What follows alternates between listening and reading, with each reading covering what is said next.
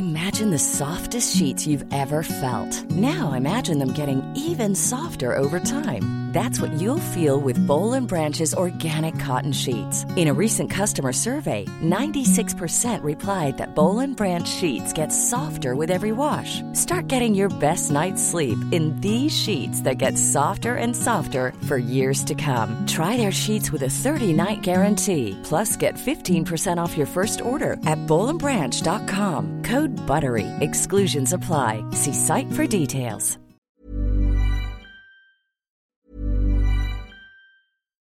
One size fits all seemed like a good idea for clothes Nice dress. Uh, it's a it's a t-shirt. until you tried it on. Same goes for your healthcare. That's why United Healthcare offers a variety of flexible, budget friendly coverage for medical, vision, dental, and more. So, whether you're between jobs, coming off a parent's plan, or even missed open enrollment, you can find the plan that fits you best. Find out more about United Healthcare coverage at uh1.com. That's uh1.com.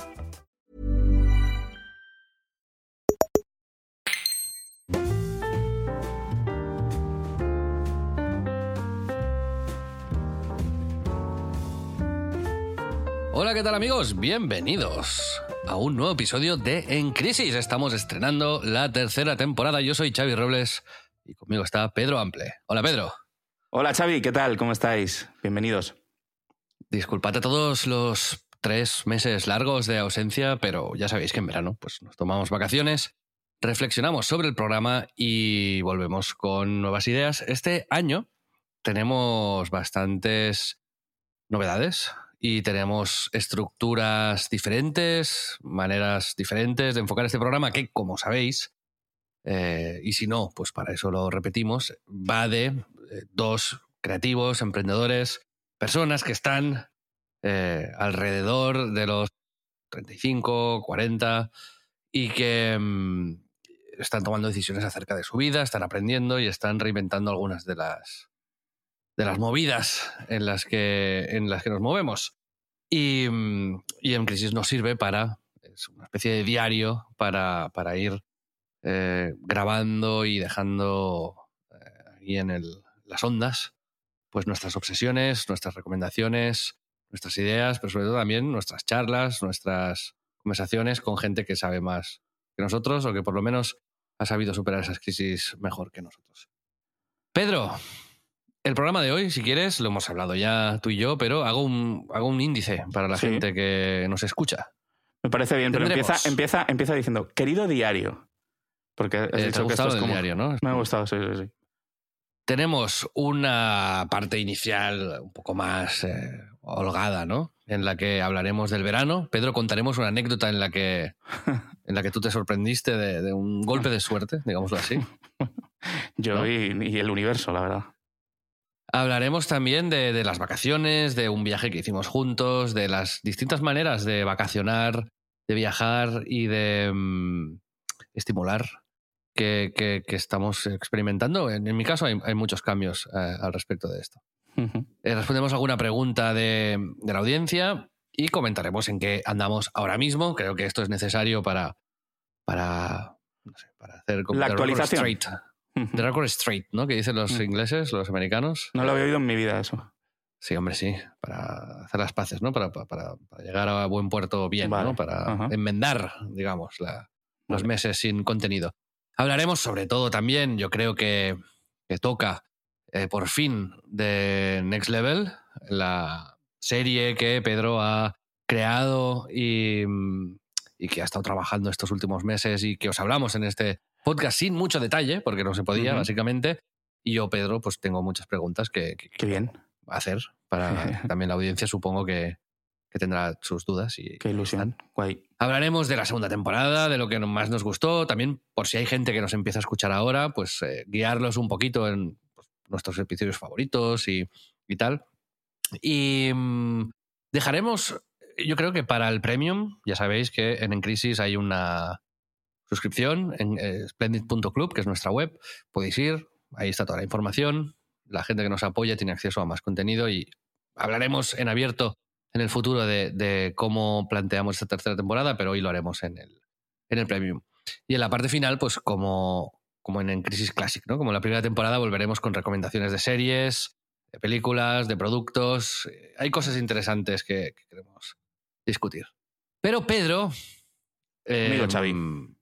Lanzarote, ahí es donde nos encontramos este verano y donde empezamos a, a tejer las, las novedades de esta nueva temporada, ¿no? ¿Qué, qué, eh, ¿qué recuerdas de este viaje? Pues bueno, eh, un viaje muy tranquilo, muy de relax, muy poco Xavi Robles, la verdad, eh, tengo que decir, porque, bueno, costó la verdad encontrar un punto en común. Yo venía de una época y de una etapa, pues como ya sabéis los que escucháis el podcast, de, mucho viaje, de, pues eso, después de un mes en Japón intensivo, de salir cada mañana a viajar en furgoneta y ver todo tipo de cosas, eh, pues yo necesitaba al menos una semana de desconexión y recargar pilas y, y a mí como que ponerme como una chancla ahí eh, una hora debajo del sol me renta bastante leer, dar paseos y vida de jubilado y no sé, eh, pues eso, que cuando tienes la cabeza que te va a 3 millones o trillones de revoluciones, pues a veces va bien el ejercicio de, de cambiar de aire, y no sé, pues sentir que, que nada es tan importante y, y fue guay, yo creo que que tú te adaptaste bien a- al relax, cosa que no, no, no, No me esperabas. cuesta más, no esperaba, la verdad. me cuesta todavía Mira, creer. te, te- mira, te, te voy a explicar algo que no, que no, te, había, no te había contado hasta, ahora. Y es que te- tenemos, creo, a veces, no, no te- o sea, tenemos formas similares de viajar, yo creo, pero por, por nuestras circunstancias vitales tenemos Sí. necesidades diferentes ahora. Sí, estoy. Eh, Es decir, tú ahora buscas eh, relax, evasión, comodidad, mm, apagar el cerebro. Y yo, básicamente, lo contrario, ¿no? Estímulos, caos y, y, mm, suciedad. Entonces, no, es, es así, ¿sabes? Yo, yo estu- es- lo pregunté en el Telegram Premium de En Crisis, ¿no? Y estuvimos hablando de esto mucho, pero mis destinos eran Albania, Malasia, es donde me apetece ir, me apetece perderme, me apetece sentirme perdido, en realidad, ¿no? Y tú no, pero por, pues, por circunstancias de la vida, ¿no? Es Total. posible que dentro de un año sea pues al revés, ¿no? Pero me acuerdo cuando llegué a Lanzarote, pues era efectivamente lo opuesto a lo que yo quería, pero tenía muchas ganas de pasar unos días contigo y, y Te agradezco el esfuerzo, Xavi. No, pero, pero espérate. Recuerdo la primera hora, cuando llegué, yo estaba encabronado a unos niveles extremos, porque para mí eso era un horror. Y entonces me acuerdo perfectamente de estar ahí en... nos, pedi- nos fuimos a la piscina, nos pedimos una cerveza, y me dije a mí mismo, ¿estás aquí con tu amigo Pedro? Hace buen tiempo, hay una piscina, luego iremos a dar una vuelta.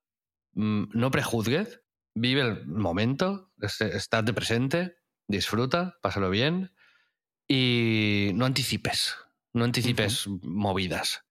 Y, y me acuerdo como si fuese eso, darle a un interruptor y decir, clac, cambié el chip y creo que me lo pasé muy bien y que nuestra actitud, todo el viaje fue maravillosa. O sea, no... Sí. Incluso te intenté contagiar un poco de esa actitud y cedís tú, al final, que estabas también un poco cerrado, pero fuimos a la bolera, por ejemplo, que era algo que no, que, no querías hacer. Sí, y se nos me había olvidado pasamos- eso. Nos Sí, lo pasamos muy bien. O, si quieres ya destapar la anécdota, pero bueno, al, al final yo creo una, un poco la moraleja y por qué contamos esto en las vacaciones. En mi caso fue este aprendizaje de em, mindfulness, en realidad, de estar en el momento y de decir, no te anticipes, Sí. no sabes lo que va a pasar, Mm, te crees que te lo vas a pasar mal y que esto es horrible y que no te gusta. Quítate de todo esto. Y al final me lo acabé pasando de puta madre. Y, y fue porque hice ese ejercicio. Si no, no me hubiese puesto en la situación de pasarlo bien. De verdad te lo digo, ¿eh?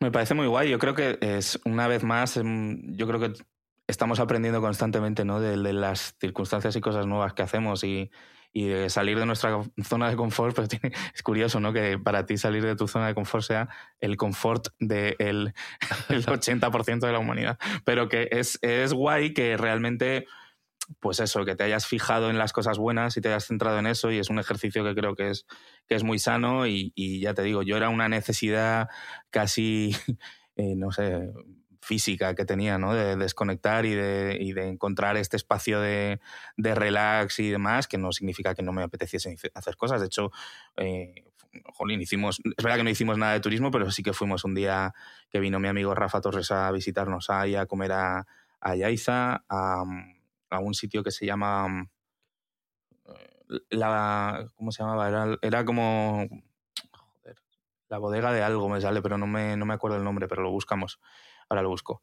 Y que me pareció muy recomendable y efectivamente hicimos luego planes tan demenciales como tan en crisis como ir a la bolera, cosa que, yo tengo que decir que el, el, que se resistía como, como un loco era yo y tú estabas como muy animado a ir a, jugar a los bolos y luego nos lo nos pasamos, de puta madre. Sí, sí, fue muy guay, la verdad. Pero, pero es full en crisis plan eh, dos eh, señores de 40 años en un resort. Yo no tengo 40 años, ¿eh, Pedro? Te lo bueno, pero te, queda poco, ¿eh? Así que no te flipes. Yo soy, ya yo 37 hace muy, muy poco. Pero bueno, da igual, sigamos. No, no, no tiene importancia. No tiene importancia. No, pero a ver, lo importante, Pedro. Sí. Estábamos de noche paseando por el, pues no sé, ahí al camino de ese de Ronda, ¿no? Al lado del mar. Y había un arcade, unas máquinas recreativas muy... Muy locas.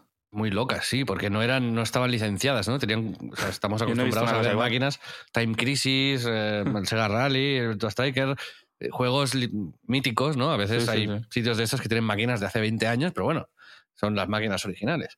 Ahí había juegos de marca blanca. Sin Nimco. en vez de Namco eran Nimco, tío. Era como. Pero bien, pero curradas. O sea, las. Como las. Estaban bien hechas.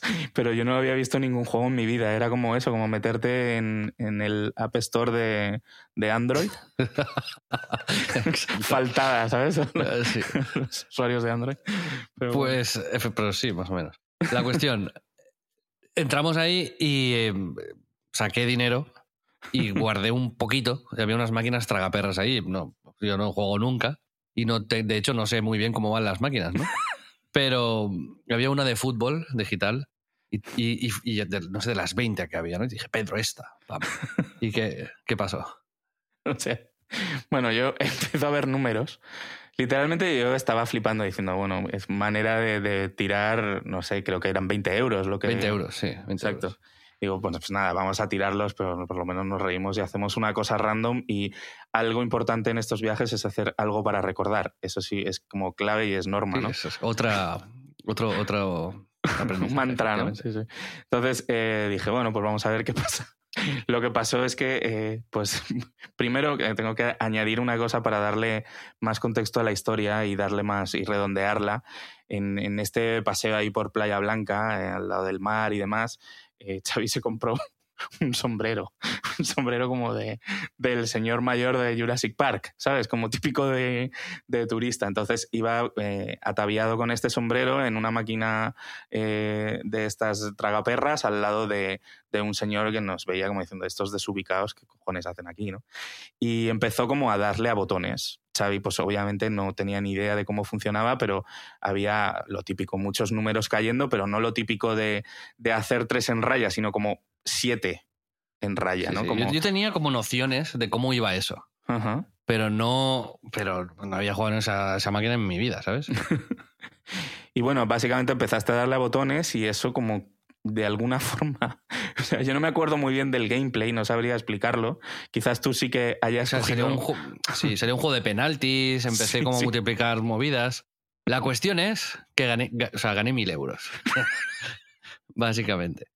Y, y claro, no sé, el viaje gratis, te invité a, a todos lados, como fui, me convertí en tu sugar daddy en realidad. Literalmente. Desde entonces. El mejor, eh, o sea, el, el, sombrero completó el look de sugar daddy para mí de ese viaje que fue espectacular. Pero claro, yo de verdad que mi, mi actitud era de estupefacción como pocas veces en mi vida, porque Xavi se reía como, ¡Ja, qué suerte tengo! Como, pues eso, una persona que todos sabemos, eh, Xavi Robles es una persona afortunada en la vida, pero el caso, ¿qué ha pasado?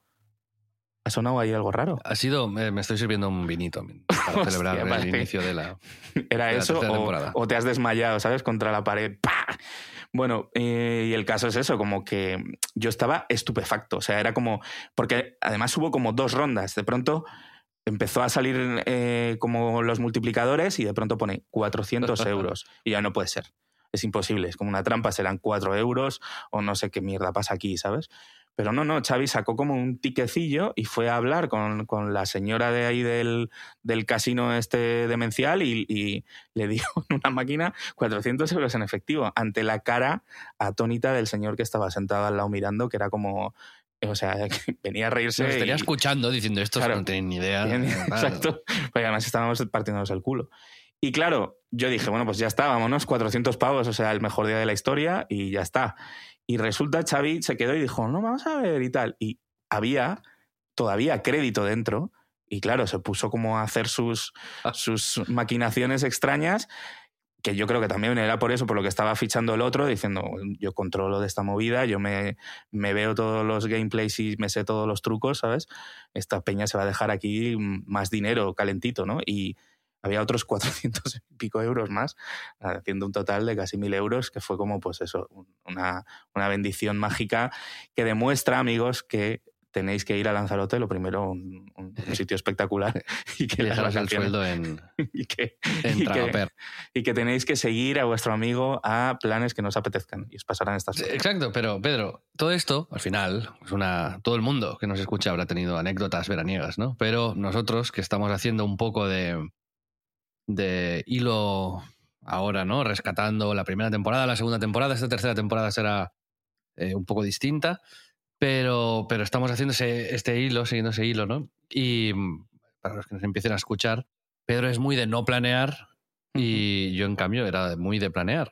Parece que los, los roles se, han- se están invirtiendo un poco, Pedro. ¿Qué También está lo digo. pasándonos? ¿Qué está pasando? Eh, eh, al final, para mí los aprendizajes, y es la, la lección que creo que es importante aquí, es, eh, primero, no te avances, disfruta del momento, pásalo bien.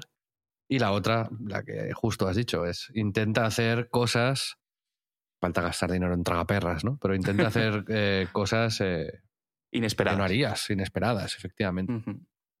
Y ahí es donde nos lo pasamos mejor. Un día que de repente, sin tener bañador ni tener nada, nos tiramos en la playa en calzoncillos, otro día que nos fuimos eso a la bolera, otro día que tal. Eh, pues nos lo, nos lo pasamos bastante bien. Otro día que yo pillé un patinete y tú no. y entonces íbamos a dos ritmos absolutamente diferentes durante un buen rato. Pero tengo que decir que el Eh. éxito fue sustancialmente mío en esa, en esa circunstancia. Sí, bueno, depende, porque Bueno, no iba. El no iba, por eso te digo, tú estabas estar- sudando con- a 40 grados, tirando de un patinete eléctrico como yendo por un sitio que no funcionaba, y yo iba andando despacito a tu lado y todo bien. Pero bien, bien. Pero, Pero lo guay que intentaste. me veía yo desde fuera. La verdad que sí, sí, sí. sí. De hecho, tengo una foto eh, entre como ¿Ah, sí? señores. Sí, sí, ya te la enseñaré. Ah, mira. Pero es, es como mi fotógrafo oficial eh, Sí. sin sí. que yo me dé cuenta. O sea, siempre el Directamente- tío es, tienen las mejores fotos mías, las ha hecho Pedro, y sin No, que yo me diese cuenta. Sí, me gusta mucho, la verdad, y es, es algo que cada vez estoy cogiendo más costumbre en los últimos tiempos, pero el- el- las cámaras cada vez son más, más chifladas, las de los iPhone, y es como, pues, me dan ganas. Hoy, hoy te, te- te he felicitado, de hecho, porque ¿Sí? has, has puesto una foto de un productor de, Juan, sí, de- sí, sí. que trabaja contigo, Juan, que me ha encantado. Es un blanco y negro súper, súper bueno. gracias, sí, sí, sí. Y yo te tengo que decir que he empezado a hacer fotos analógicas. ¡Ojo! He comprado una Nikon del 83, ¡Qué guay! una compacta, muy en el estilo de Borja Iglesias y Gravesen, que les pregunté un poco qué, qué cámaras usaban. Y me la compré por Wallapop, básicamente. ¡Qué guay!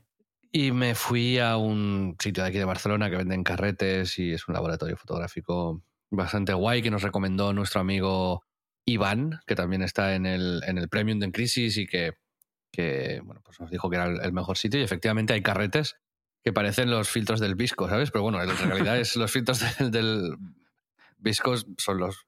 Del- es cuando tienes, cuando, cuando los ojos los tienes como cruzados, ¿no? Eso es visco. Eh, Sí, no, la, ¿sabes? La VSCO, la app esta de Sí, que fotografía sí. espectacular. Pues eh, no, que, joder, he estado tirando fotos en blanco y negro, en color. Eh, las mejores fotos las hice en un carrete que no, digamos, no, no, no se puso, no lo puse bien y entonces pues revelé un carrete sin ninguna foto y es- estuve pues 20 días muy ilusionado y al final es eh, cero cosas. Son riesgos de la fotografía analógica, pero es caro, también te lo digo, ¿eh? un carrete ¿Ah, sí? son 10, 12 euros Ujú. revelarlo al final son 15 euros más, por lo menos. Y, mm, o sea, que sacar 36 fotos, pues quizás se te cueste pues 30, 40 pavos. Pero bueno, Ujú. que no, no... Como para que luego sean una mierda o te salgan como...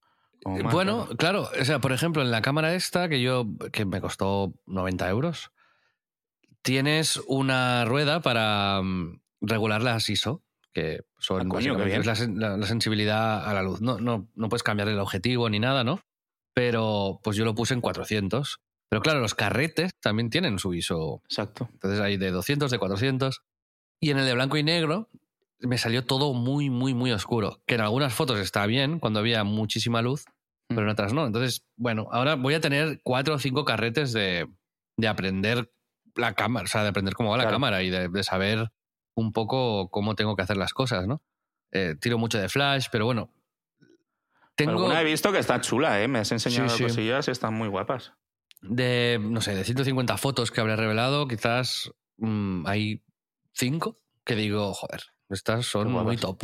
Ajá. Y lo guay de esto, Pedro, y también yo creo que es algo que viene con la edad, o por lo menos en mí, es que eres, cuando tiras fotos con una eh, cámara analógica, eres mu- mucho más consciente de que estás tirando una foto y es- estás en un mindset de elegir el momento, ¿no? Porque llevas una cosa que pesa colgada del cuello todo el día y mm, si te llevas un carrete, por ejemplo, si estás cinco o seis días fuera, pues vas a poder tirar cuatro o cinco fotos cada día, más o menos, ¿no?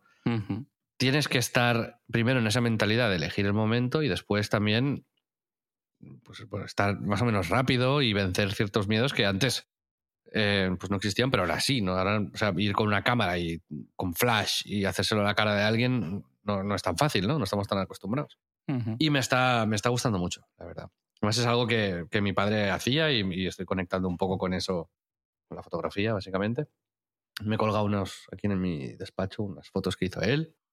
Bueno. Y es una afición de estas que, que ahora estoy disfrutando mucho, así que, que bueno. Em, Dinero bien invertido, amigo, porque estas Yo sí. cosas, sí. yo creo que además es efectivamente, habrá gente que se ría un poco de, es verdad que hay como mu- mucho meme alrededor de los fans de lo analógico y demás, pero bueno, pues es una afición como cualquier otra y yo creo que, que tiene una magia para mí absoluta, ¿sabes? es- para mí, como lo enfoco yo, ¿eh? es como escribir un diario todas las mañanas, ¿no? En, en papel. Tú puedes no escribir un diario y no pasa nada, básicamente. Puedes escribir las notas del iPhone, pero también puedes abrir una libreta, coger un bolígrafo que te, y sentarte y escribirlo en una página, ¿no? Justo. Y hay cierto valor en eso. Igual que leer un libro de papel, ¿no? También lo, lo puedes leer en el iPad y, y seguramente es más práctico. Pero hay cierto valor en, en- en la liturgia de, de algunas cosas, ¿no? No tanto en el resultado, sino en el, el proceso en sí. Sin duda. Y mm, creo que es, en mi caso, o sea, no, es, es un error glorificar o, o elevar demasiado el, digamos, esa liturgia, ¿no? Es, no, no, no diría nunca que la fotografía analógica es mejor que la digital, ni cosas así. Pero, mm, pero está bien. Y está bien poder apreciar eh, los Es cambios diferente, que ¿eh? genera en ti, digamos, ¿no? Hacer eso.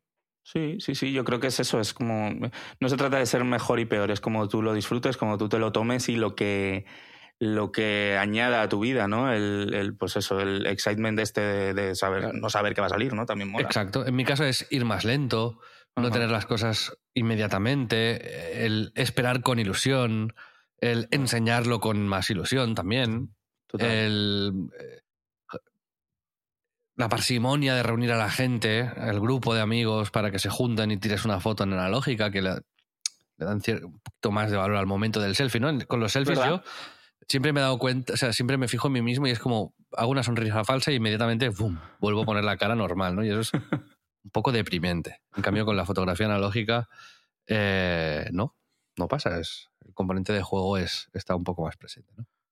Eh, en fin, que, mm, que esta es una de las aficiones que he cultivado este verano, Pedro. Muy bien, no es la única, ¿no? Xavi, cuéntanos, ¿qué más cosas has hecho un poco Hombre, este he hablado verano? mucho, tío. Te toca a ti. No, joder, pero quiero como comprender el... la, la parte central del programa va a ser una entrevista a, a Pedro Ample. Voy a dar yo una puta chapa, ¿sabes? sí. Importante, además. No, no, pero bien dada. Pues, eh, a ver, he dejado de fumar. Ese es quizás el, el avance que más feliz me pone. Tengo que darte la enhorabuena. ¿Cuánto tiempo llevas? Llevo 22 Buah, cojonante, tío. sin ¿Cómo fumar, estás? Sin, sin hacer una. Estoy fatal. Pero fatal. Estoy comiendo como un cerdo, bebiendo como un cerdo. Eh, hoy es el primer día que ya no me tomo el Todacitán, que son las pastillas ¿Ah, sí? para dejar de fumar, sí. Y mi nivel de ansiedad, o sea, de mi mono, básicamente, es exactamente igual que el primer día. No ha, no ha bajado ni un milímetro. Es como, como si hubiese dejado de fumar ayer, básicamente. Es terrorífico. Tengo que decirte que, por ejemplo, cuando juego al FIFA o leo o veo una peli, me distraigo, estoy bien. Pero bueno, también estaba bien cuando fumaba, ¿sabes? En realidad. Em, pero los, pero no, y no es una cuestión de hábitos ni de deporte, es una ansia física. Esto todavía está ahí. Los receptores de nicotina de mi cuerpo están. Hablé con, con una amiga mía que es anestesista y me dijo, bueno, esto. O sea, no me quiso dar un. O sea, yo creo que no me quiso desanimar. Y no me, no me, no me dijo. Yo le pregunté, pero bueno, ¿cuánto me va a empezar a bajar este mono? Es en plan. eh, yo he leído que entre dos y cuatro semanas ya los receptores tal. Bueno, no, sí, tal. Eh, que puede ser El año perfectamente que que, viene. que- que sea un año, ¿sabes? Yo le dije, pero un año. Y me puso una cara como. Eh, no. Si yo no aguanto un año así. Sí, aguanta, sí. Te lo digo. Tío, aguanta. Bueno, aguanto. eh, no sé. Depende, ¿eh? Hombre, si la, quiero decir, si para dejar de fumar tienes como que pegarte hostias en la cabeza y como quedarte inconsciente y dormir eh, todo el día, pues no, no, no sería el plan. Pero quiero decir, yo creo que tienes como que intentar llegar a, a el momento, ese puede ser un buen punto, ¿sabes? El momento en el que sientas que efectivamente ya ha cambiado un poquito y yo creo que a partir de ahí verás un poco la luz. No tengo ni puta idea de lo que hablo porque mi máxima adicción ha sido al Tetris Effect. Pero, pero, pero tengo que decir que me alegra muchísimo. Hay que decir que lo hemos comentado aquí, que tú fumabas Sí. muchísimo. Sí, O sea, una barbaridad. Es, fumaba licuos eh, Sí. últimamente, ¿no? Antes fumaba tabaco normal, pero hace veintipico de años que fumaba. Primero tabaco normal, un paquete y medio al día, fácil, y con el licuos, dos, fácil también. Mm. Y mm, no me fumaba todos los cigarros, ¿no? Los dejaba medias, tal. El licuos este era un- es un poco traicionero, pero bueno, en fin, que, mm, que si queréis eh, consejos o estáis en Que le este preguntéis a otro. No, en, en Twitter, eh, en Xavi Robles, eh, me podéis escribir y os puedo decir mi experiencia o me podéis compartir la vuestra y hacemos así un poco un grupo de apoyo eh, conjunto. Pero bueno, vamos a ir. también lo quería hablar esto en, en abierto para obligarme un poco también a no, Sí, o sea, no flaquear. ¿sabes? Esto, esto es, hablando de Pero- cosas de salud y de cosas que tú estás además cada vez más enfocado en mejorar tu vida y todo eso, esto es tan, tan fundamental y Sí, creo sí, o sea, por favor, mandarle- que es que, tío, que mandarle... es. Lo primero que te pregunta el médico es: ¿fumas? Lo primero. Sí, tío, sí. ¿Sabes? No, no te pregunta, ¿tienes alguna enfermedad? No sé, no, ¿es fumas? Sí. ¿Sabes? Es, es, es- reduce la esperanza de vida una, una locura. Una barbaridad, sí. Y, y no solo eso, yo que me estaba... tra- O sea, el, ¿sabes cuál es el motivo principal por el que he dejado de fumar en realidad? No. Porque uso el Oura Ring, el anillo este que te- es como un Apple Watch, pero un anillo se carga una vez a la semana, me parece muy cómodo y, bueno, pues tienes un seguimiento de, de valores tuyos de salud, como duermes, la frecuencia cardíaca, una serie de cosas. Está bien.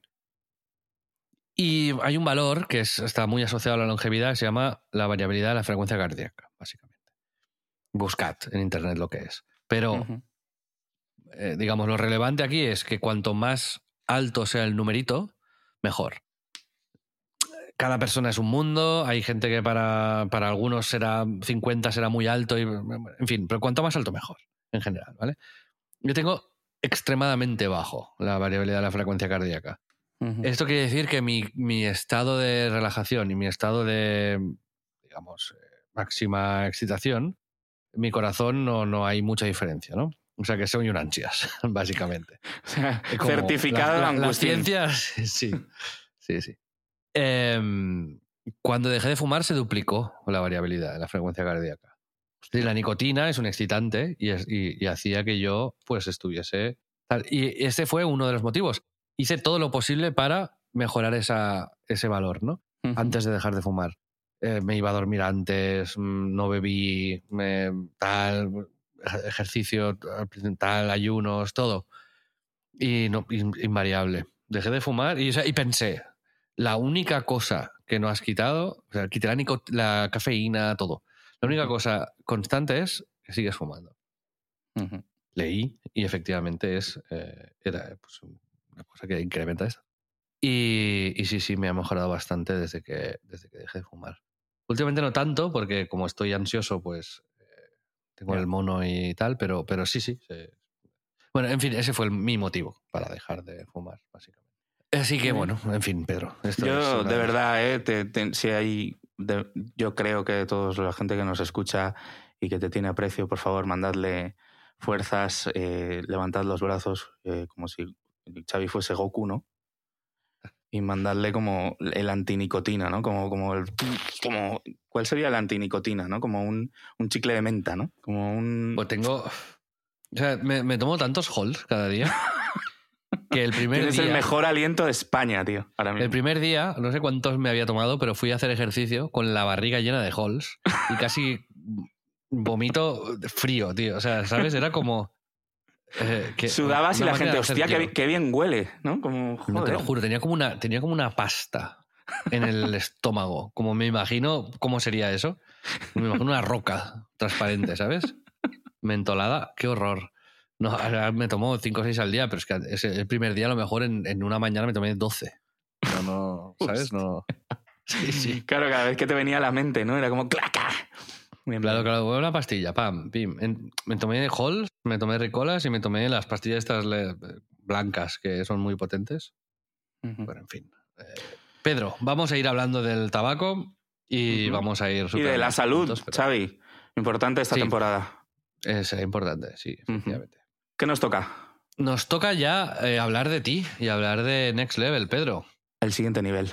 Muy bien. Te- para poner a la gente un poco en antecedentes, explica, yo no sé qué puedes decir y qué no, con lo cual te dejo a ti que presentes, Hostia, ¿Qué? ya puedo decirlo todo. pero bueno, no cuánto ha costado, por ejemplo. Ah, no, no, claro. Ah, amigo. Pero puedes, no puedes ni aproximarte a cuánto ha costado, ¿no? No, no, no, mejor. No, no. No, pero Ah. podríamos decir que ha costado dinero, es una producción importante. Sí. Sí, sí. No, bueno, no- producir para, para Video y con, pues con estos condicionantes que tiene esta, esta producción, al final, bueno, para los que no lo sepáis, es una serie de cuatro capítulos que transcurre en, en el Japón. Me gusta llamarle el Japón. Nippon. Nippon. Eh, con, protagonizada por Rubius y es una mezcla entre un documental con partes de ficción y además como con, con unos, eh, salpicado con algunos cortos de animación, uno por episodio. Y, y bueno, es eh, eso, básicamente cuatro episodios en Prime Video, lo tenéis disponible. Rubius Next Level Japón, la producción de la vida. ¿Cuál era tu rol ahí, Pedro? Pues, a ver, bueno, el- yo empecé a trabajar en la idea de Next Level a- al poco de llegar a montar Nuba Webedia. De hecho, eh, yo era por aquel entonces el único empleado de Nub. Noop es la productora que tú montaste dentro de Webedia, que Eso es la es. empresa donde los dos hemos trabajado. Que tú sigues trabajando. Bueno, yo de hecho, en realidad, en parte Exacto, también. sí.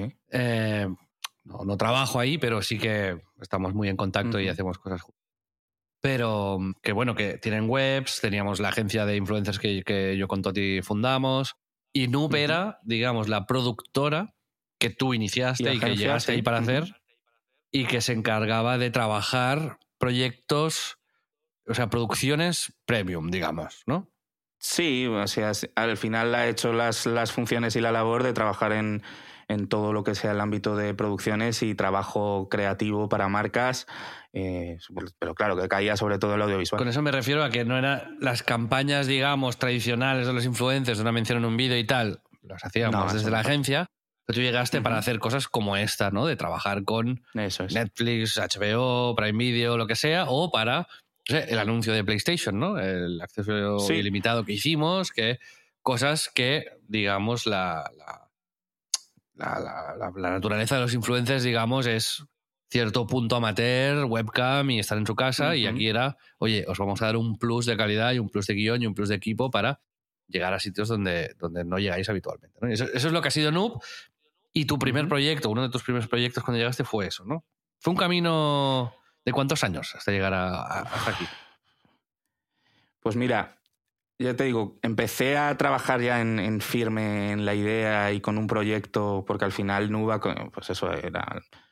Hemos hecho, yo siempre digo, ¿no? Que desde TikToks hasta la velada del año, el primer año, eh, dos años las campanadas de Ibai, grandes eventos como los partidazos de youtubers, pero también eso, grandes campañas con vídeos, con concepto, con de todo. Y, y esto siempre estaba en el horizonte, ¿no? En intentar llegar a plataformas grandes y todo surgió incluso antes de que yo llegase a Webedia, porque, eh, bueno, yo creo que ya se puede contar. O sea, cuando surgió cuando a Rubius vienen a verle de YouTube para ofrecerle hacer un formato, y yo estaba todavía en otra agencia, eh, creo que por aquel entonces ni nos conocíamos, y él me llama para contármelo. Y yo no sé cuántas reuniones he tenido después sobre este tema pero de cuando Next Level iba a ser un proyecto para la extinta plataforma premium de YouTube, que era YouTube Red, luego YouTube Originals, y hasta, hasta el día de hoy quizás he explicado este pitch 30 veces, o sea, es mi, mi, mi récord absoluto, ¿no? Yo, igual son seis años que, llevamos detrás de,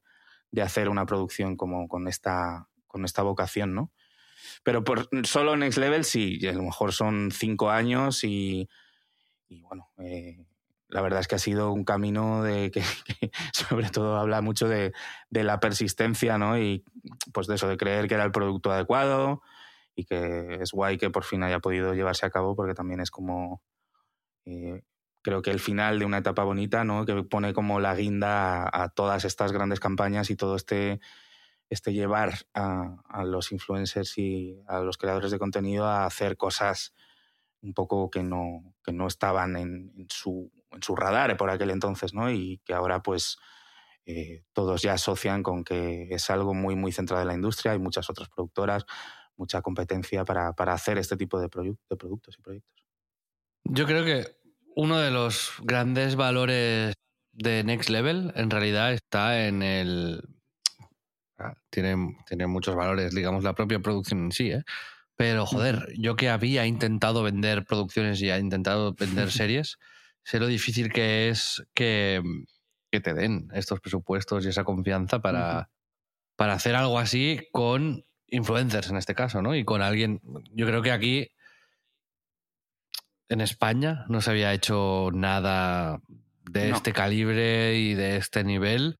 E internacionalmente se han hecho cosas, en Francia se han hecho películas y se han hecho producciones tochas, ¿no? Pero pero no es común y para mí uno de los grandes méritos ha sido el, romper esa barrera ¿no? y el abrir camino, quizás convenciendo a la gente de pasta, básicamente, para hacer estas movidas. Sí, para mí ha sido el, el, mayor ejercicio y para mí el mayor aprendizaje, estoy completamente de acuerdo. Efectivamente no hay no es una industria, pese a lo que puedas pensar, de hay un montón de grandes nombres haciendo 50 millones de views por vídeo como MrBeast, pero todavía no les han dado un proyecto ni en Hollywood, ¿no? Donde mm, podrían decirle, toma aquí este presupuesto y haz lo que quieras porque vas a tener audiencia, ¿no? Y no ocurre, no es algo tan habitual, ¿no? Exacto. Eh, pero, pero, digamos, para que respondas de manera completa a esta pregunta, sí. me estaba centrando en que es difícil convencer a la gente de pasta pero es que es difícil también convencer a Rubius. Sí, sí, sí. Y Mr. Beast no habrá hecho una peli de Hollywood no porque no tenga propuestas, posiblemente, sino porque él no habrá querido hacer una película de Hollywood.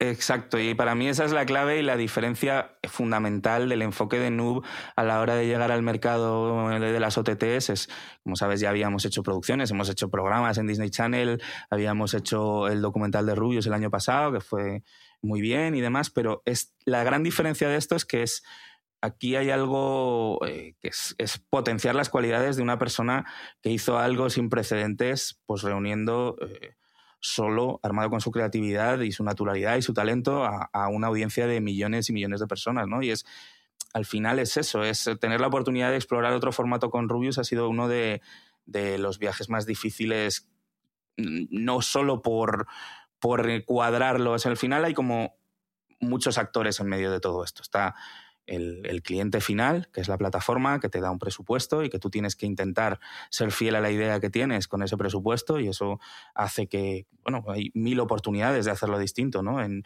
podríamos haberlo hecho en otro país, sin animación, reduciendo costes.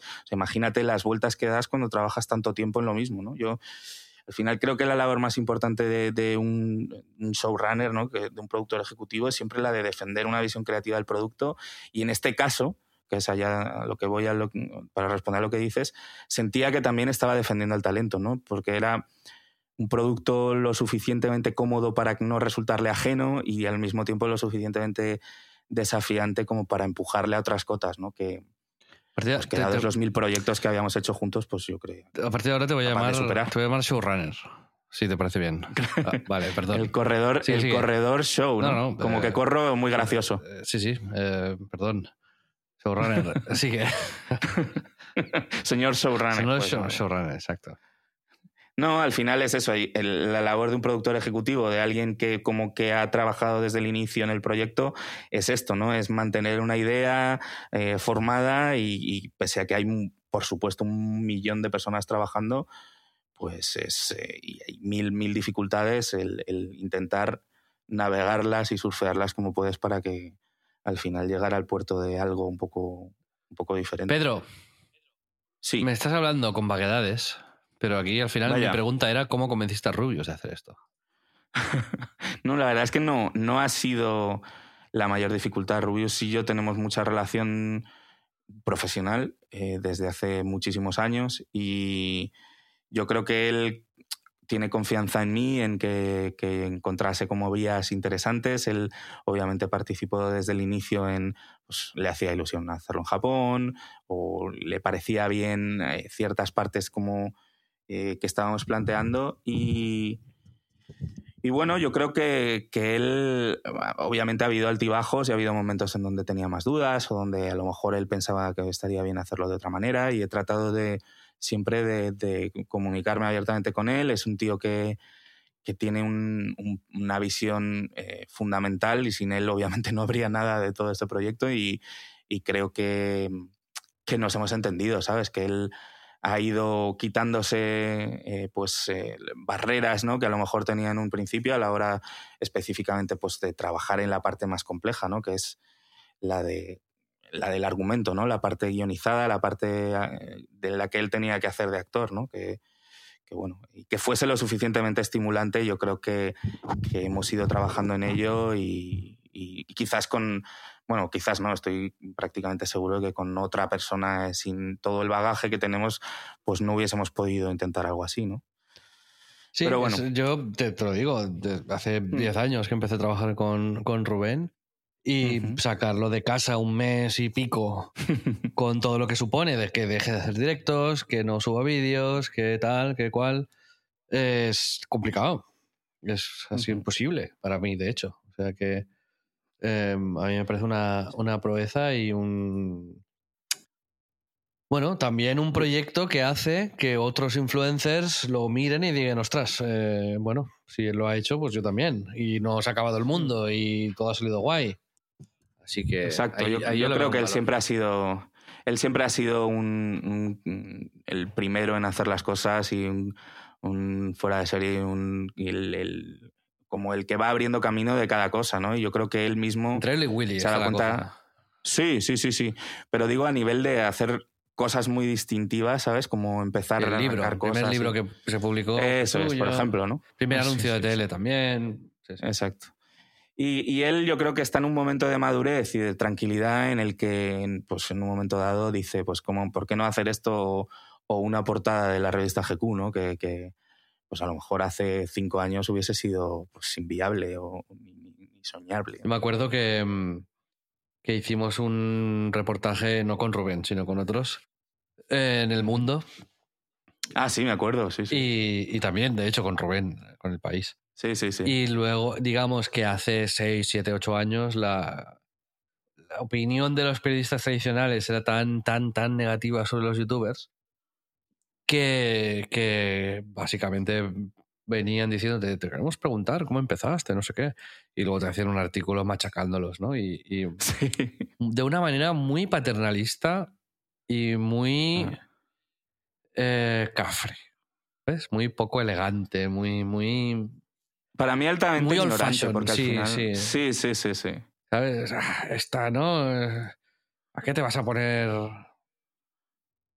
es que un, periodista al final su labor es como intentar comprender un fenómeno nuevo, aunque no vaya con él, ¿no? O sea, yo creo que ese sería el enfoque quizás más, más adecuado. Y, desde hace mucho tiempo hay cierto sector de, la prensa tradicional que pues eso los ha visto como, no sé si tanto una amenaza, que hay, alguno de ellos que lo dice, porque efectivamente yo creo que también ha, venido a, molestar ¿no? a sus audiencias. Bueno, ahora la máxima amenaza para la prensa tradicional parece que es el, el payaso de Elon Musk.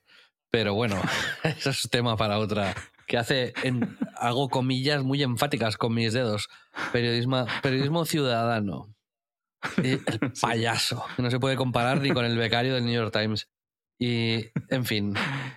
Que... Es mejor el que, el que hace artículos al Rubius hace 10 años. Hombre, eh, bastante mejor el tío ese del, del Rubius que, que el, que el racista este. Pero bueno, da igual.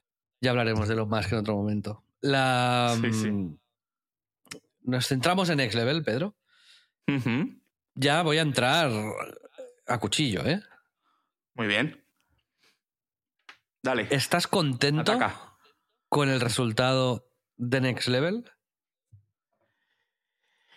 Pues sí, claro, sí, sí, muy satisfecho. O sea, al final eh, Vamos a ver, yo creo que hay, puntos que eran precisamente los más complicados donde yo me he embarcado como, un loco, ¿no? Especialmente la parte de, de, de, gestión de la parte narrativa, ¿no? El intentar la pelea por una narrativa más allá de los sketches, ¿no? Porque como os decía, hay esta parte muy factual, muy documental, donde poníamos a Rubius en situaciones y él improvisaba, que es algo de lo que hace muy bien y que tiene mucha magia haciéndolo y como además las situaciones estaban, creo, bien elegidas, resultan algo divertido, ¿no? Y, esta parte, ¿no? Eh, salpicar un guion narrativo con esto de factual y generar...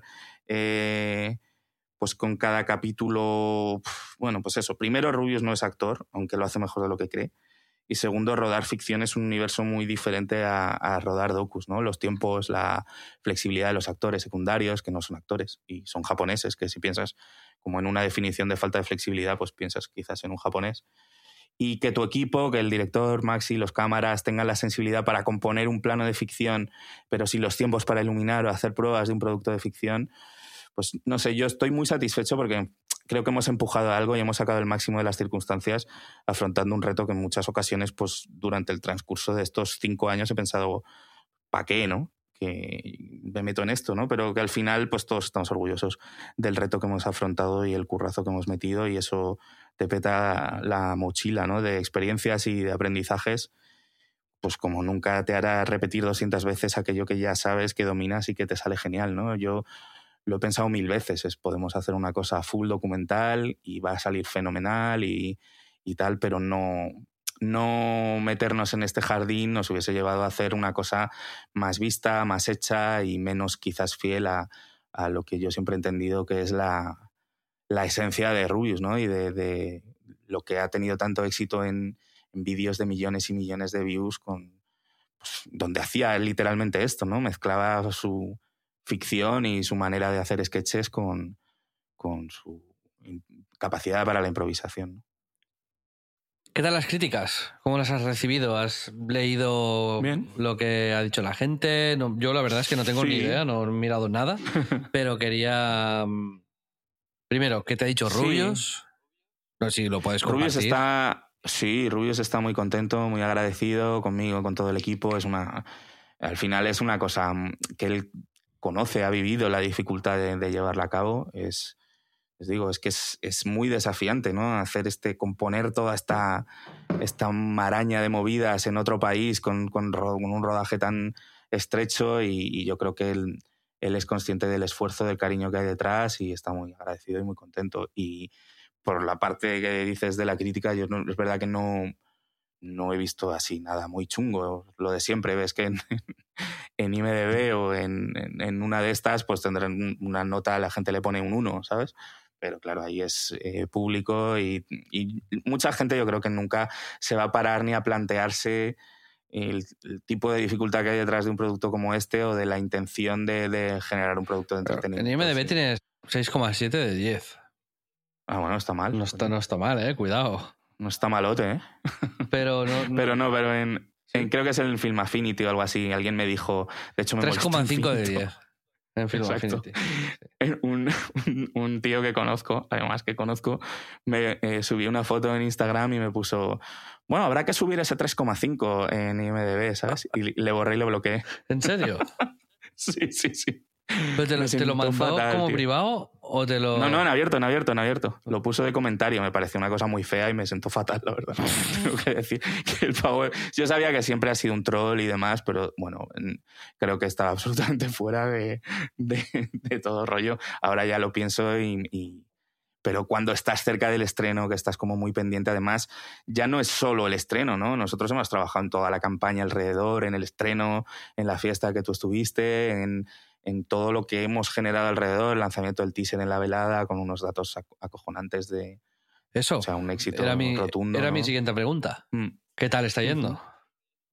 Porque Muy bien, ¿no? estamos contentos, sí. Que uno de los grandes retos, y nosotros hicimos, por ejemplo, un programa de tele eh, con Rubius, con Willy, con un mogollón de influencers, que fue bien, pero tampoco fue el super éxito. Hemos visto aquí la Kings League, por ejemplo, eh, funciona súper bien en Twitch, pero en la tele eh, está flojeando bastante en audiencias, en realidad. Y siempre hay este miedo, ¿no? De sacar a los influencers de su ámbito digital. ¿Qué tal? A ver, es el, el, documental y yo creo que todo lo que es generar productos alrededor de los influencers. Lo has llamado documental, ¿eh? Cuidado. No, no, hablo del primero, no de esto, no le voy a llamar documental a esta serie. Lo digo porque siempre nos echas bronca a todos cuando le llamamos documental, es una, serie de ficción. no, al final era también parte de la, necesidad de intentar diferenciar el producto de todos estos que se están haciendo, ¿no? El documental de Dulceida, documental de no sé quién, de no sé cuál, el mismo que dirigí yo de Rubius, ¿no? Es como el ya está hecho. Los documentales de influencers y de cualquier personalidad eh, es algo que, que eh, funcionan y que sabemos que en el momento en el que tengan un poquito de, interés eh, para el público es un producto que ya está testado, ya funciona, ¿no?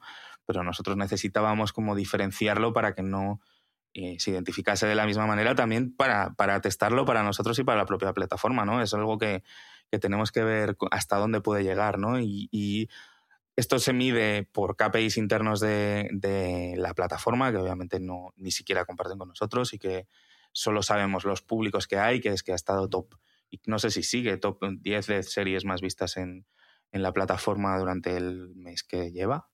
Y, los, la primera semana estuvo top 3, top 5, o sea que creemos que ha funcionado muy guay. Y luego lo que sí que tenemos es una son referencias de cómo ha funcionado la campaña y del alcance que ha tenido y de la visibilidad que le da ya no solo al producto, sino a la propia plataforma Rubius, que es, eh, es sinceramente espectacular, ¿no? Que consiga todavía estos datos. Pues, o sea, hay, una, hay un, para mí una medida que además a ti te va a gustar muchísimo, que lo define muy bien y es... Eh, obviamente yo no soy un experto en datos. 60, 90. Es broma. Perdón. Cancelado, genial. Cancelado. No, pero me has puesto al tiro, tío. Sí, sí. me gustan todas las medidas. De todos los colores. empeorarlo. De todas. Es broma, es broma, perdón.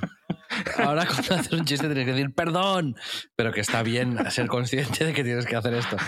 Pero dime, dime, perdón, sí. El, tema es la medida es, para mí hay un, hay un momento que es un, hizo un copost, que es, como sabéis, en Instagram, subir un post al feed y al mismo tiempo se sube en el de un, tercero. En, este caso era un, un, segundo, post subido este por Prime Video o un segundo, sí.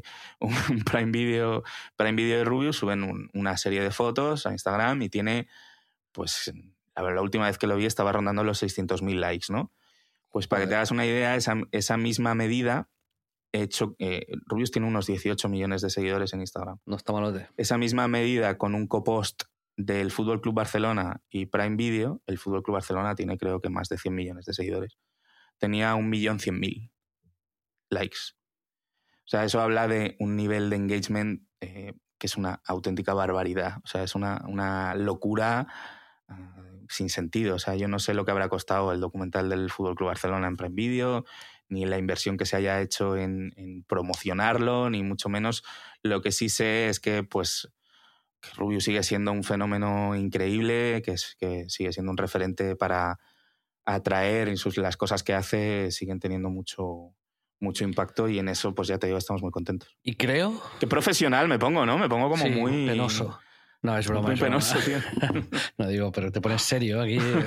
No, pero te iba a decir que creo, en realidad, y esto nos lo tenemos que decir nosotros a nosotros mismos, pero que también tú y yo y nuestros compañeros tienen parte de, de, culpa de que, mm, de que Rubius siga siendo, digamos, ese fenómeno, ¿no? Porque al final, eh, evidentemente, él es el súper mega protagonista de, de, lo que hace, pero muchas ideas, muchas propuestas, muchas eh, no sé, direcciones que, han tomado algunos de los mayores influencers de este país, es, pues han salido de, otra gente. Sí.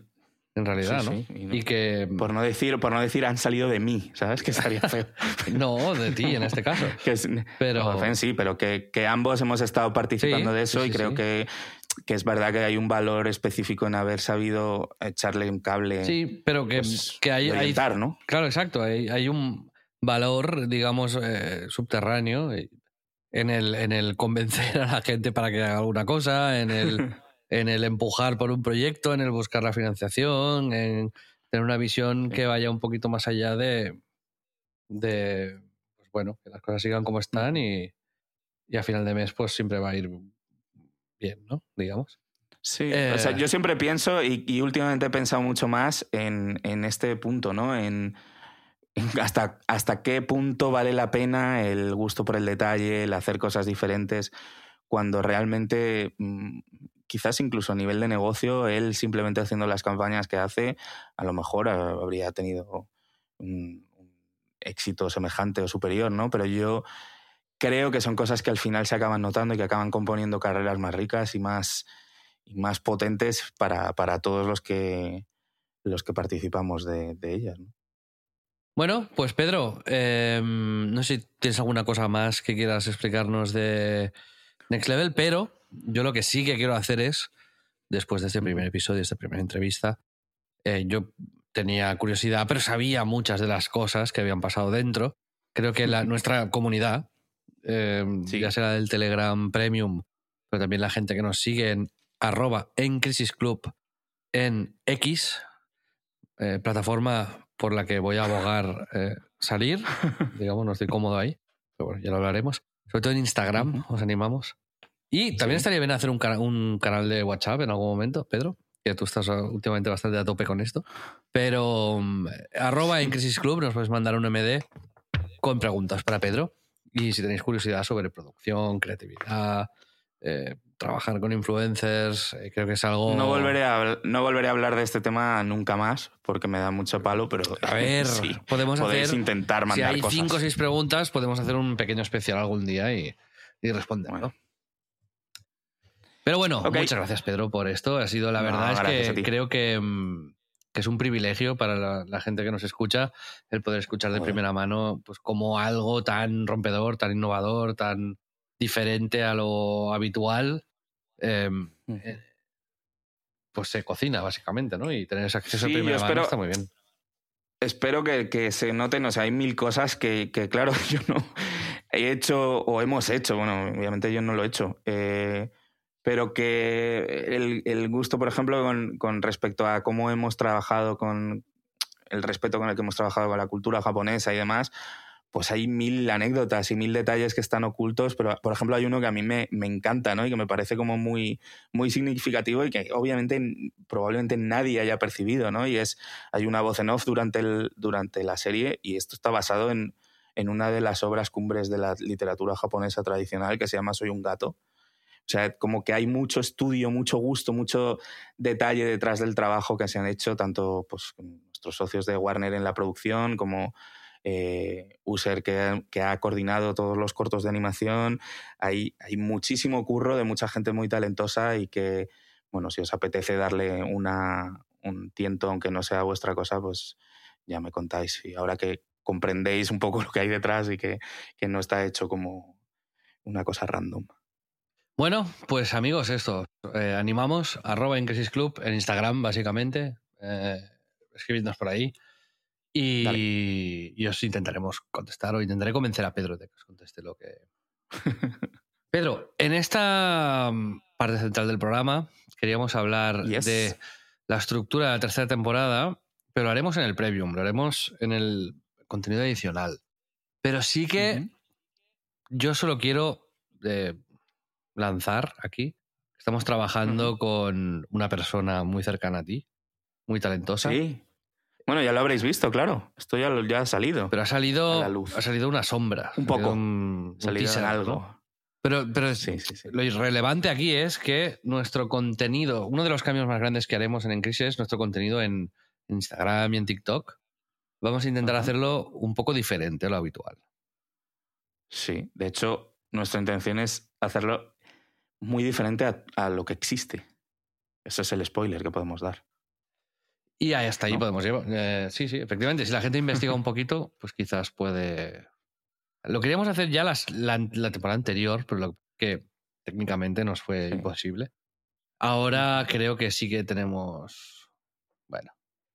Creo que sí que. Tenemos mimbres de conseguirlo. Sí, Desde aquí, gracias, es, porque ya podéis haber visto la, la portada de la tercera temporada, donde hay eh, nuevo ovni, nuevas luces y nuevos modelos de, de Xavi míos, que los ha hecho mi prima Patricia Rodríguez, que podéis encontrar eh, como Starflare Crafts. Total, que tu prima nos ha hecho en 3D y que vamos a ver qué hacemos con esto, ¿no? O sea, que ya os contaremos. Ya os contaremos qué tal. Pero muy guay. Pasamos a yo creo que la sección favorita de mucha de la gente que nos escucha, Pedro, siendo sinceros. Sí, de hecho, mucha gente nos escucha al, al por 20 hasta que llega aquí. A las recomendaciones. Te tengo que decir que hay un oyente también del Premium y ya te diría que amigo. Eh, se llama Antonio Rivera, con quien hemos quedado varias veces. Yo me fui al, Kodak con él, de hecho, a comer un día. Es cierto. Eh, lo vimos también con Fran Nigra, otro de los oyentes, y en Madrid. Se vino al estreno. Se vino al estreno, efectivamente, y Fran también. Y me, digamos, me inyectó un, un virus. Ojo. Un virus que se llama Attack on Titan. Uh. Esto es, amigos y amigas. Si tengáis 20, 30, 40, 50, 60 años, me da igual, 70 incluso os diría, 80, estirando ya el chicle bastante, porque con 80 ya eh, mirad otras cosas. Pero Attack on Titan es un anime, es decir, una serie de animación japonesa que está en Netflix y que ahora van a publicar, si no me equivoco, la última temporada, pero que hay unos, no sé, 80 episodios, una locura. Yo, yo ya estoy al final, ya estoy esperando lo nuevo. Y, que va de básicamente un, pues, son capítulos de 20, 25 minutos que, me he comido en, en, en, un mes. Antonio decía es la ketamina de las series, ¿no? Y eh, estoy un poco de acuerdo. Básicamente va de una civilización, ¿no? humanos en un mundo diferente al nuestro, que viven en un sitio, en una ciudad, que está rodeada por muros, por murallas gigantes. Porque fuera de esos muros hay titanes, hay como bueno, pues humanos gigantes que, son, que no tienen descerebrados, básicamente, que si te ven, te cogen, te agarran con una mano y te, comen, como si fueses un plátano. Y, un día, de repente, o sea, hace como 100 años que existe eso ahí, que la, la, humanidad vive dentro de esos muros. Y un día hay un titán de estos que es como 10 veces más alto que los demás titanes, que da una patada a una muralla y empiezan a entrar los titanes de todos los tamaños y empiezan a, a comerse a, todo Kiski. Entonces, digamos que hay varios círculos de murallas, ¿no? Eso lo hace con uno de los círculos exteriores. Y, y bueno, básicamente es esto, ¿no? Y es como, como un grupo de chavales y chavalas que, que es, vamos a luchar contra esto. Y mm, parece una tontería al principio y dices, "Eh, para niños. No, no, no. Espérate. Esto cambia. O sea, cuando llevas 10 capítulos, 20, 50 o 70, la serie parece otra. O sea, no quiero hacer ningún spoiler, pero va cambiando tantísimo que al final la temática es, una temática adulta la que hay ahí detrás, de fondo. Es bastante, de hecho, un pelín gore la serie y tiene, tiene reflexiones interesantes. O sea, es una serie muy recomendable que a primera vista puede parecer mm, para gente que le gusta mucho los japoneses y tal, pero no, no, no. Eh, O sea, si os gusta la acción, si os gustan los thrillers, si os gusta la buena literatura, digamos, eh, Attack on Titan es, es guay. Y Antonio y yo, Pedro, no sé si alguien más de los que nos escucha se animaría, pero lo último que dijimos por, por Telegram fue que nos íbamos a disfrazar de, de soldados para ver la última etapa de, de la serie. Sí, ¿Esto qué es, tío? sí. O sea, de verdad, ahora ya hemos llegado después de. a la- Increíble. A la auténtica. Eh, ¿Sabes cuando la gente veía perdidos y, se- y se reunían bares temáticos eh, para ver las movidas? Pues Antonio y yo Total, estamos tío. un poco, un poco así. La diferencia que yo Vamos- tengo vais a quedar. 38 años y Antonio 25, con lo cual a él le queda bien, a mí ya es un poco, eh, digamos, mal. Pero bueno, a, a partir de eso eh, he estado mirando otras series de animación que hay en, en Netflix específicamente. Había una que se llama Black Lagoon que la han retirado ahora que me encantó, que iba de un grupo de mafiosos. Muy, muy, muy buena. Y os recomiendo Case.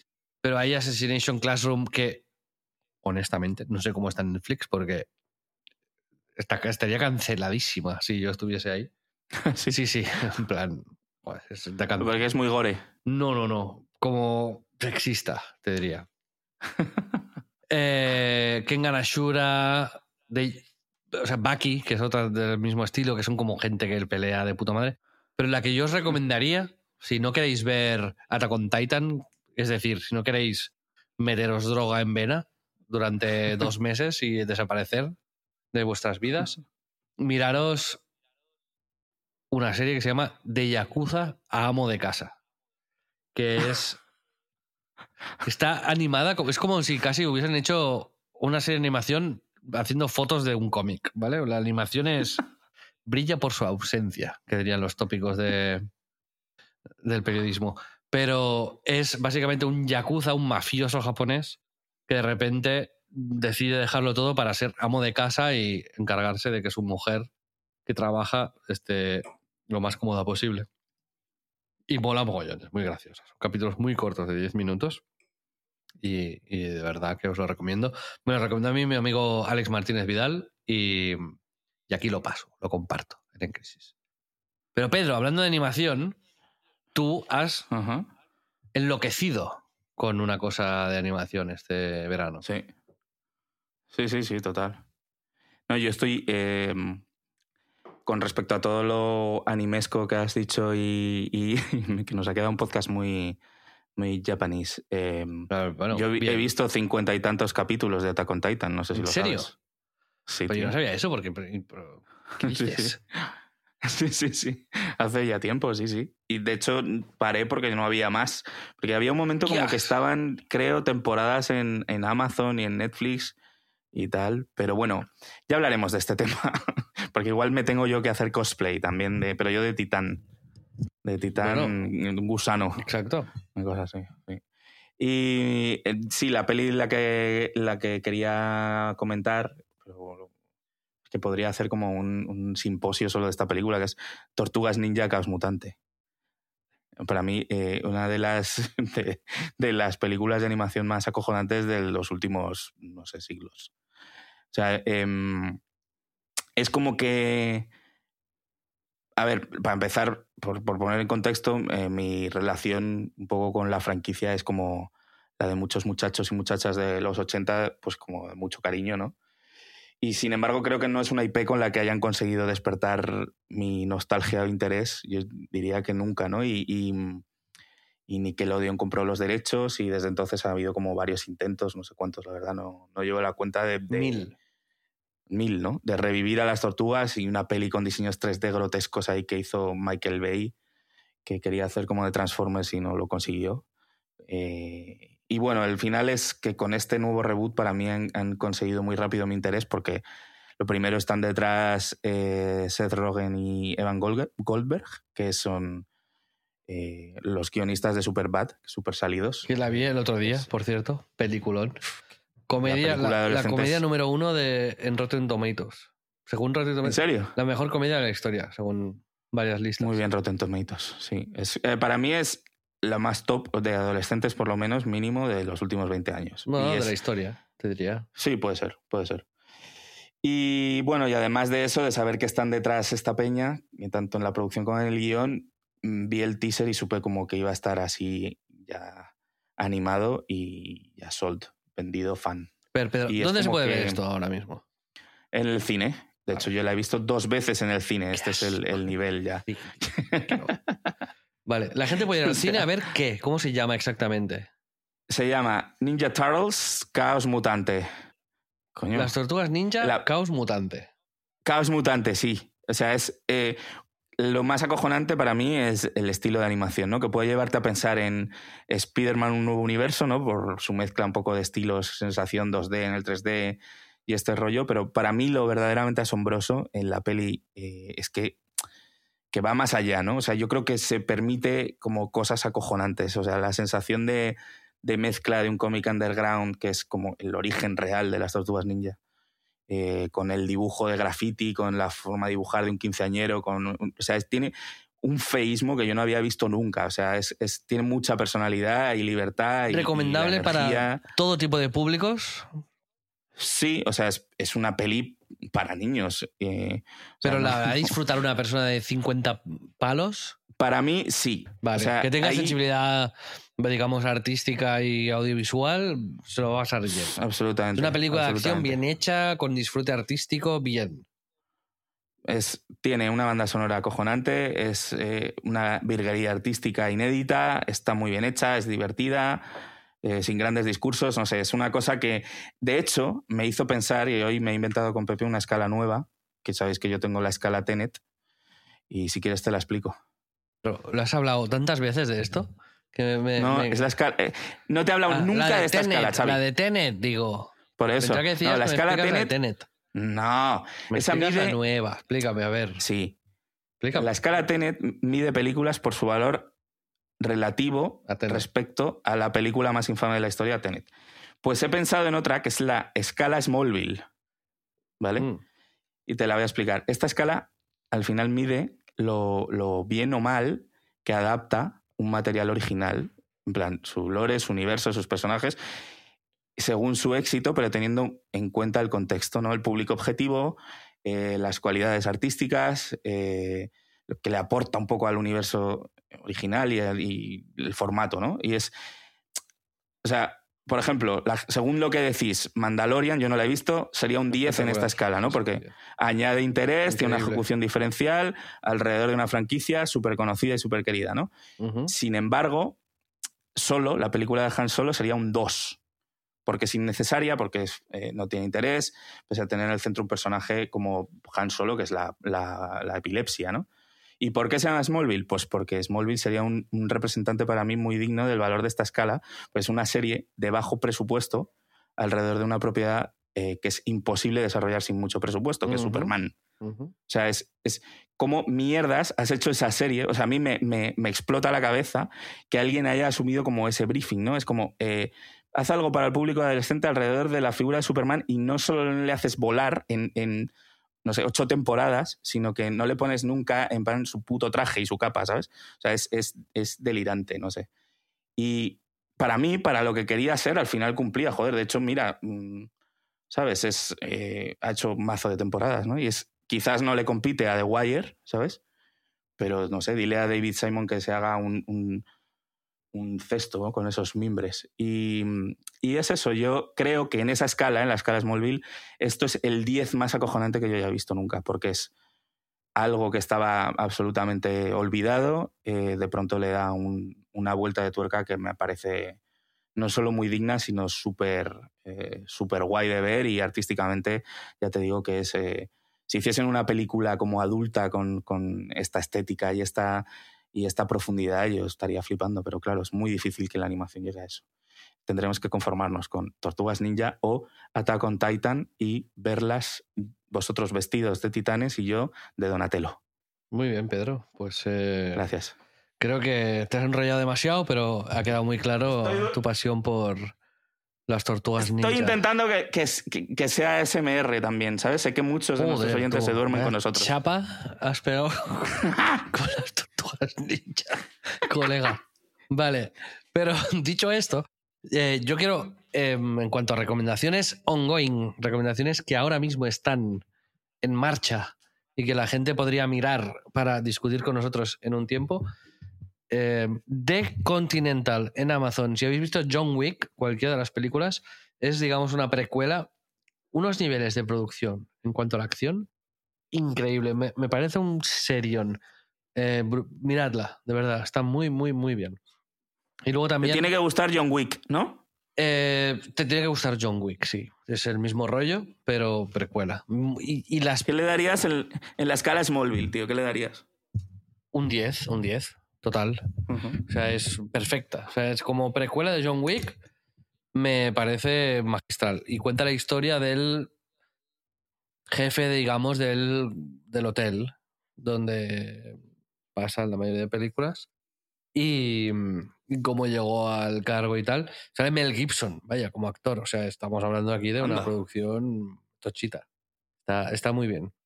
Y luego también, de manera muy, muy, muy similar, como precuela o serie en mitad del mismo universo, en Prime Video también, eh, Gen V, Gen 5, vendría a ser The Voice, pero en la universidad.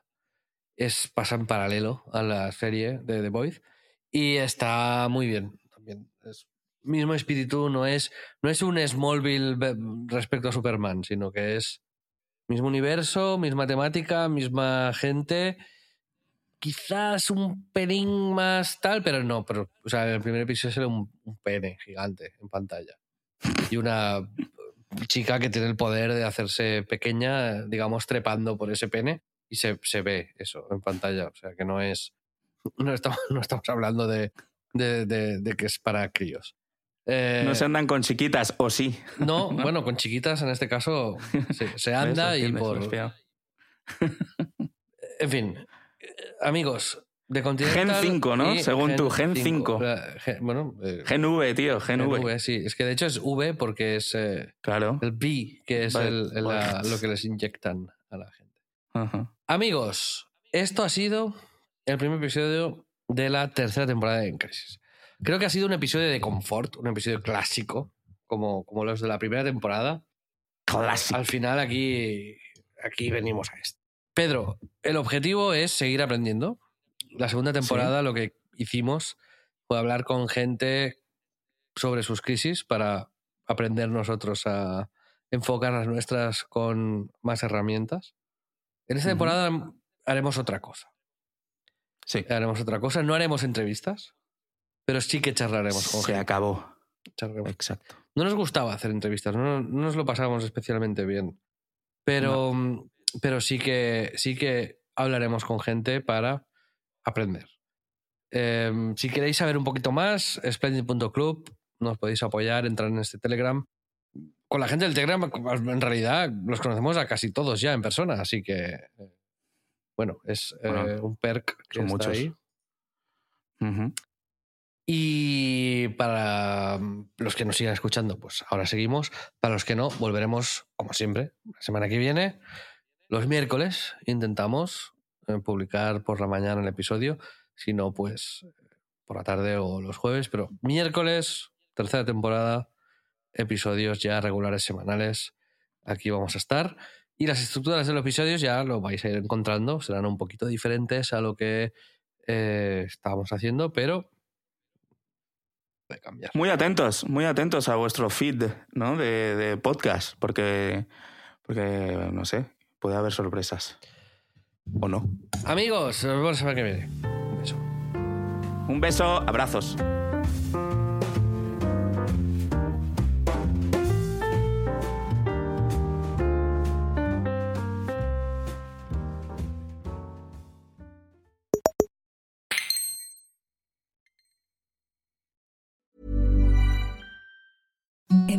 The softest sheets you've ever felt. Now imagine them getting even softer over time. That's what you'll feel with Bowl and Branch's organic cotton sheets. In a recent customer survey, 96% replied that Bowl and Branch sheets get softer with every wash. Start getting your best night's sleep in these sheets that get softer and softer for years to come. Try their sheets with a 30-night guarantee. Plus, get 15% off your first order at bowlandbranch.com. Code BUTTERY. Exclusions apply. See site for details.